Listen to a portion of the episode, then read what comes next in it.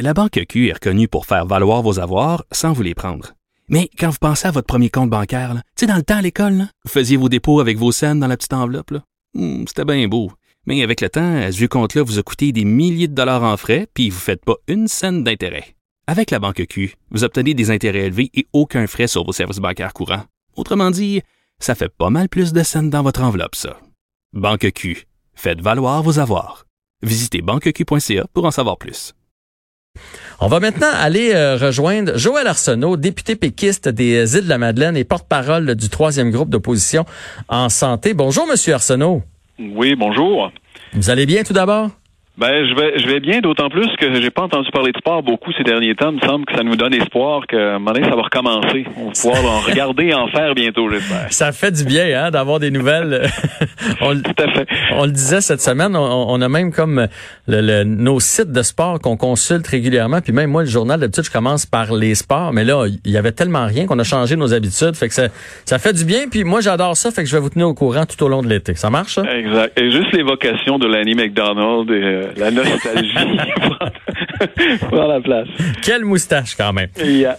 Bon, mais là, on va parler, là, il vient d'avoir euh, une annonce de Monsieur Arruda, puis on va parler des îles de la Madeleine Oui. par la suite. Mais premièrement, je voulais avoir votre réaction au fait que euh, là, le- les, euh, les données euh, le- qu'on nous donne à, à chaque jour, au- quotidiennement depuis le début de la pandémie. D'ailleurs, je peux vous dire aujourd'hui, pour les gens qui ne sauraient pas, il y a eu 142 nouveaux cas et 7 nouveaux décès. Donc, ces données-là vont être données maintenant une fois semaine, le jeudi. Vous en pensez quoi, vous, de ça?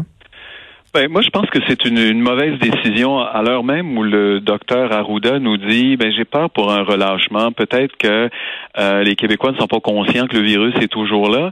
En même temps, on décide de priver les Québécois de l'information au jour le jour. On ne demande pas de faire une conférence de presse à grand déploiement chaque jour, mais d'émettre un communiqué ou de rendre public les données comme c'est le cas depuis euh, depuis des mois, euh, comme c'est le cas ailleurs au Canada, je pense que cette décision-là est mal avisée.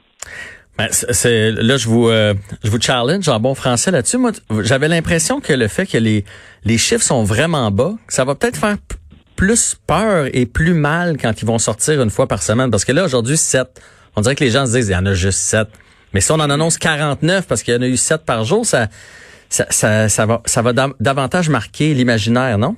Ben, en fait, euh, pense que ce qui est important, c'est qu'on on puisse avoir euh, des données qui soient réelles Mhm. et qu'on l'ait aussi euh, en temps réel, parce que je pense que c'est la tendance qui est importante et euh, de, de voir justement une courbe. Puis si la courbe descend, on s'en réjouit. Est-ce qu'on va nécessairement baisser la garde? Certains le feront probablement, mais c'est surtout parce qu'on est dans une perspective où, où tout le monde dit qu'il est possible, sinon probable qu'on ait une deuxième vague, Ouais. mais il faudrait la voir venir. Pas, pas simplement les spécialistes, mais que la population aussi évolue en même temps euh, que euh, les spécialistes dans, ce- dans cet univers-là qui est tout à fait nouveau. Euh, je pense qu'on n'a jamais trop d'informations, puis on peut, à ce moment-là, euh, disons, se comporter en, en conséquence, en, en espérant que les comportements soient responsables, toujours. Ben, si on le souhaite, là, évidemment. Je comprends bien votre point. On va maintenant passer aux îles de la Madeleine. Euh, bon, là, le Nouveau-Brunswick et l'île du Prince-Édouard nous compliquent un peu la vie lorsqu'on veut se rendre aux îles de la Madeleine. Euh, Les îles de la Madeleine que j'ai visitées euh, déjà deux fois. C'est magnifique. ça le on inclusif que, que vous apportez dans votre question. Mais vraiment, euh, il y a quelque chose de sentimental avec les, les îles de la Madeleine. Euh, puis, on comprend bien que pour vous, l'été, c'est c'est c'est crucial. C'est de- oui, et c'est demain que ça commence. Je sais pas si euh, vous, vous alliez aborder le fait qu'on on a demandé depuis euh, la, la mi-mai un, un corridor d'accès vers les îles de la Madeleine à travers le Nouveau-Brunswick Ouais. et l'île du Prince-Édouard. On, on a obtenu partiellement gain de cause, c'est-à-dire qu'il y a eu une entente qui est annoncée une dizaine de jours pour dire oui, vous pourrez traverser, même si on impose encore la quarantaine ou l'isolement volontaire ou euh, obligatoire en fait Mhm. Aux gens qui vont au Nouveau-Brunswick puis du Prince-Édouard présentement. Euh, on dit ben, vous, vous allez pouvoir transiter euh, et on a même dit à ce moment-là vous allez pouvoir passer une nuit au Nouveau-Brunswick de repos avant de reprendre la route. C'est ce que la majorité des voyageurs font pour se rendre euh, à l'île du Prince-Édouard à Souris pour prendre le traversier. Et quatre jours plus tard, la semaine dernière, on annonce que finalement cette entente-là n'est pas celle qui avait été comprise du point de vue du Nouveau-Brunswick et là on ne pourra pas coucher.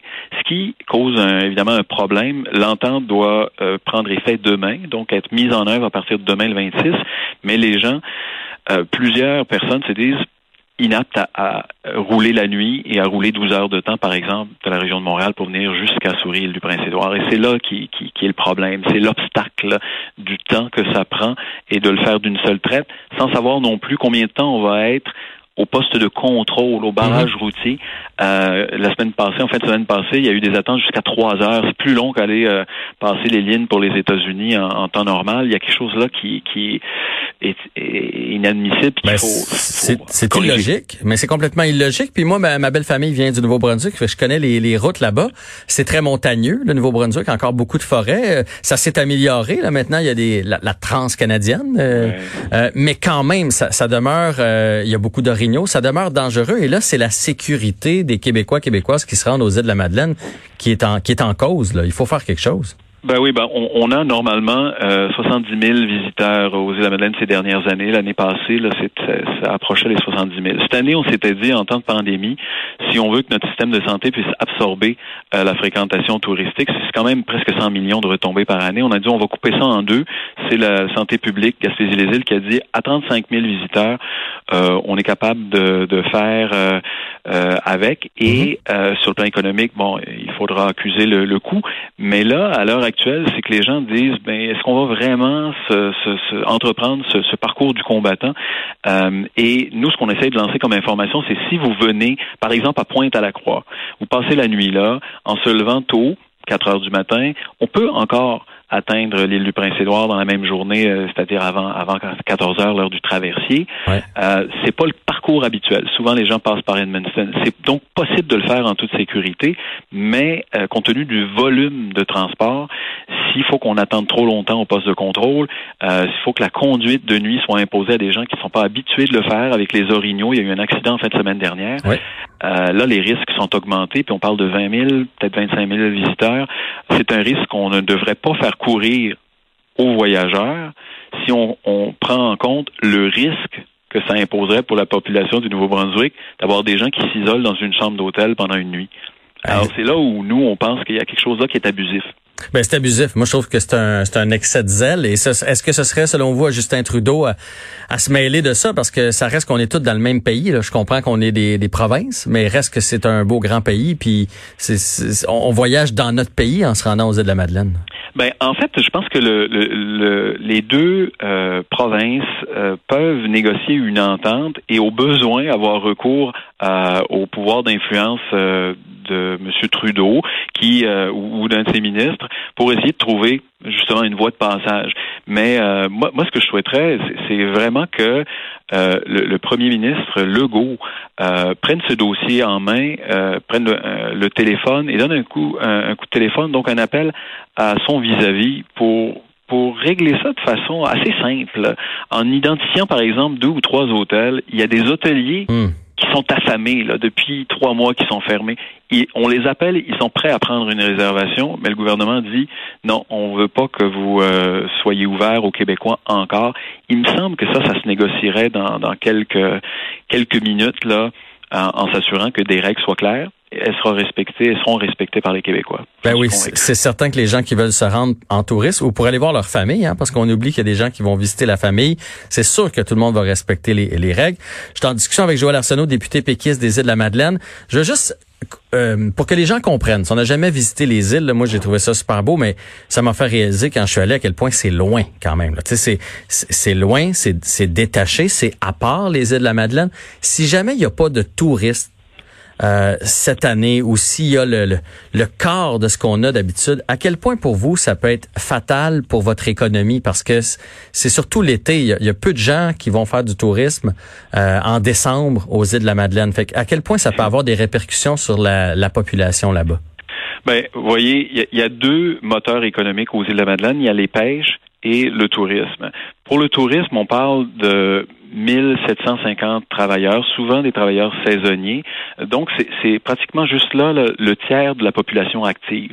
Mais plus encore, il y a à peu près pas une entreprise aux îles qui ne bénéficie pas des retombées directes ou indirectes du tourisme, que ce soit l'épicerie, que ce soit mhm. la station-service et ainsi de suite.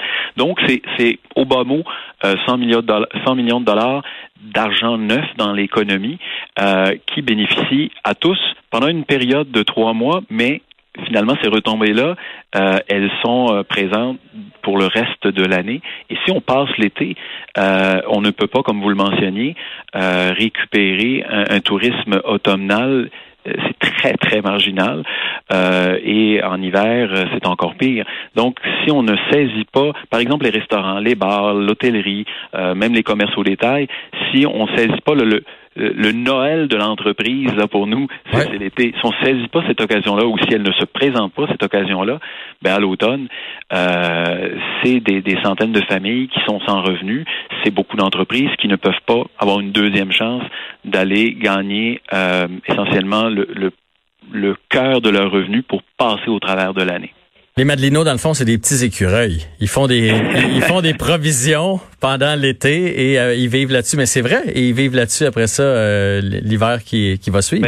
C'est clair. Il y a des commerces qui, qui sont saisonniers, qui ferment à l'automne. Mais il y a aussi des entreprises qui, pendant l'été, emmagasinent effectivement euh, des, des profits qui leur permettent de passer au travers des mois plus tranquilles.